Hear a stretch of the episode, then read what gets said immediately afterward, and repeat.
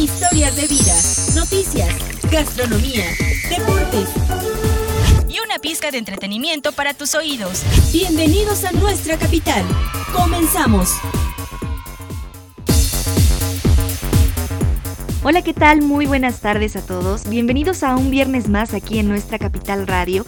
Esperando pues que hayan pasado estas fiestas patrias en compañía eh, de sus seres queridos y sobre todo pues respetando eh, estas normas de salubridad eh, para evitar la propagación del COVID-19. No sé si algunos de ustedes en sus casas pudieron observar este desfile simultáneo que se llevó a cabo en nuestra querida ciudad, en la ciudad de Toluca, en las diversas delegaciones. Y pues bueno, el día de hoy ya regresamos con toda la actitud y con toda la energía. Bienvenidos, yo soy Gloria Ginsberg. Y pues bueno, precisamente como seguimos en este mes patrio, Alfredo nos enseñará a preparar esta deliciosa receta que en lo personal me encanta, que es el tradicional pozole. Y posterior a ello, pues Edgar nos platicará acerca de qué es la generación Z. No le cambien.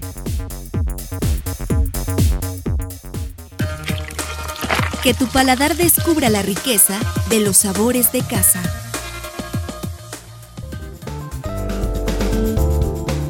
Sin duda, la comida mexicana es una delicia y tiene una gran variedad de platillos. Y como seguimos en el mes patrio, hoy les traigo una receta riquísima para hacer pozole. Los ingredientes son un kilogramo de maíz pozolero descabezado y precocido, medio kilo de pulpa de cerdo picada, de preferencia sin grasa, cuatro dientes de ajo pelados, medio kilo de pechuga de pollo deshebrada, una cebolla partida a la mitad, cuatro chiles anchos sin semilla, dos chiles guajillos sin semilla, sal al gusto, y para acompañar, 8 rábanos en rodajas, 12 limones partidos a la mitad, una lechuga finamente picada, lavada y desinfectada, una cebolla picada, media taza de orégano molido, media taza de chile piquín en polvo y tostadas horneadas. Ahora bien, como primer paso, vamos a calentar 4 litros de agua y cuando comience a hervir agregamos el maíz, los ajos y la cebolla. Cocinamos a fuego medio hasta que el maíz comience a florear y después sazonamos con sal. Como segundo paso, añadimos las carnes, bajamos el fuego y cocinamos hasta que estén cocidas y rectificamos el sazón. Como paso 3, remojamos los chiles en agua caliente para que se suavicen y licuamos con media taza de agua y remojamos hasta obtener una salsa. Colocamos sobre el pozole, rectificamos el sazón y cocinamos a fuego bajo 20 minutos más. Espero les haya gustado esta receta y como dicen, barriga llena, corazón contento.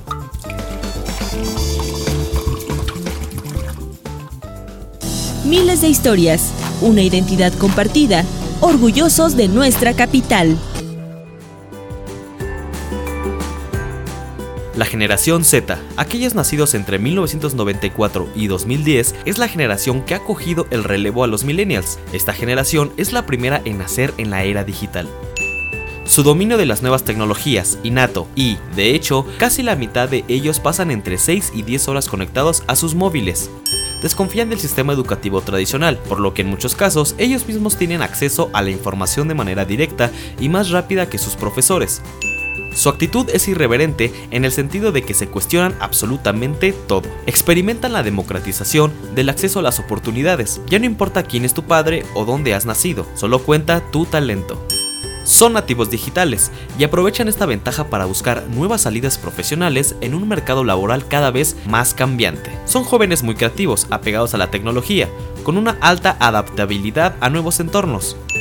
Saben que tendrán que adaptarse muchas veces a nuevas realidades laborales y tener mucha más movilidad geográfica en un mundo cada vez más global.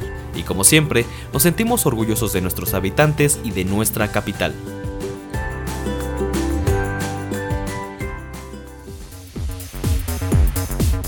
Vamos a lo más relevante de esta semana. No te pierdas la información que te acompaña día con día. Muchas gracias Gloria, te comento. El pasado miércoles, elementos pertenecientes a diversas corporaciones llevaron a cabo un desfile simultáneo en distintos puntos de la capital mexiquense con motivo de la celebración de las fiestas patrias. Los diversos contingentes avanzaron por las calles del primer cuadro del centro de Toluca, así como Paseo Colón, San Juan Tilapa, La Crespa, San Pedro Totoltepec comunidades de la zona del municipio como Sauces, San Pablo Autopan, San Andrés Cuexcontitlán, por mencionar algunas. Dicho desfile fue transmitido también a través de redes sociales, con el objetivo de que los toluqueños pudieran disfrutar de manera segura un momento cívico desde sus hogares, ante la contingencia por el COVID-19 que se vive actualmente. Con diversas melodías representativas de la música mexicana, acompañados de las voces del coro filarmónico de Toluca y del tenor Rafael Jorge Negrete, la Orquesta Filarmónica de Toluca, o FIT, ofreció un concierto virtual el pasado 16 de septiembre en el Teatro Morelos, con motivo de la celebración de las fiestas patrias en Toluca. 20 millones de pesos, fue el premio mayor otorgado a la Clínica 220 del Instituto Municipal del Seguro Social IMSS de Toluca, en la rifa del avión presidencial que se llevó a cabo el martes pasado en el Zócalo de la Ciudad de México de forma virtual. Cabe destacar que durante el evento se rifaron 100 premios con un valor de 20 millones de pesos cada uno. Autoridades informaron que el premio será destinado para remodelar quirófanos, cambiar elevadores y adquirir equipo médico para cardiopediatría. Esta es la información más relevante de esta semana. Regreso contigo.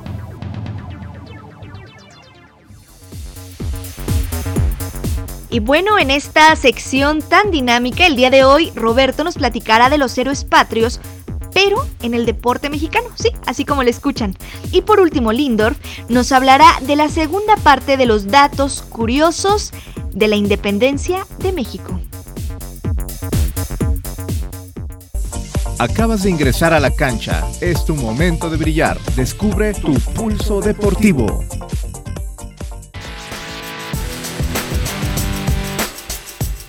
Amigos, el día de hoy les voy a contar un poco acerca de los héroes patrios, pero en el deporte mexicano. ¿Están listos? 1. En el deporte, los hermanos Rodríguez son considerados como los precursores del deporte motor en nuestro país. Su simpatía y calidad en las pistas los hizo leyendas. 2. Rafael Márquez. Se ganó un lugar en el fútbol europeo y fue el precursor de la actual generación de futbolistas que milita en el viejo continente. En su momento fue catalogado como uno de los mejores defensores y es ícono de la selección mexicana. 3. El santo también es todo un mito y leyenda de la cultura popular. Su fuerza, acrobacia y valentía lo hicieron el luchador más representativo en el mundo entero.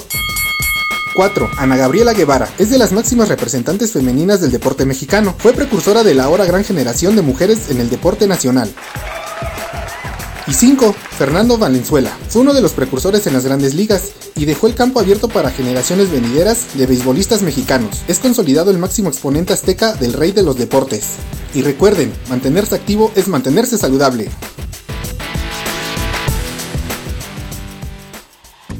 Conoce, vive y siente. Esto es lo que hay en nuestra ciudad.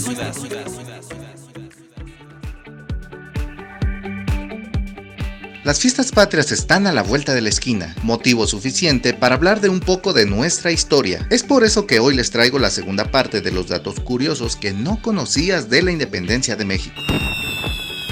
1. Ni Guerrero ni Victoria firmaron el acta de independencia. Los firmantes fueron los criollos cercanos a Iturbide. 2. Agustín de Iturbide, responsable de la consumación de la independencia, es el único cuyos restos no se encuentran en la columna de la independencia como todos los demás, sino en la capilla de San Felipe de Jesús en la Catedral de la Ciudad de México. 3. El retrato que todos conocemos de Hidalgo y que se encuentra en el Palacio Nacional donde todos los presidentes se fotografían frente a él no es el verdadero. Durante aquella época no le hicieron ninguna pintura a Hidalgo. Se sabe de descripciones de personas que lo conocieron y por ellos fue que se creó un retrato del padre de la patria. Y 4. Ignacio Allende trató de envenenar a Miguel Hidalgo en varias ocasiones, después de negarse a tomar la Ciudad de México y autodenominarse Alteza Serenísima. Espero les haya gustado esta información y sigan festejando este mes patrio. Nos escuchamos la próxima semana.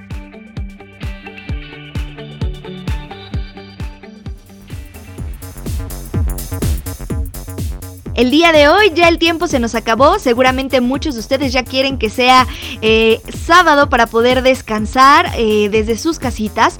Y pues bueno, para mí fue de verdad todo un gusto el poder compartir eh, un viernes más, una semana más con todos ustedes. Y bueno, esperando que se encuentren muy bien y nuevamente hacer énfasis en todas las recomendaciones sanitarias que ya saben, jabón, cubrebocas y distancia. Yo soy Gloria Ginsberg y de verdad fue todo un gusto el poder acompañarlos esta tarde. Nos vemos la próxima semana.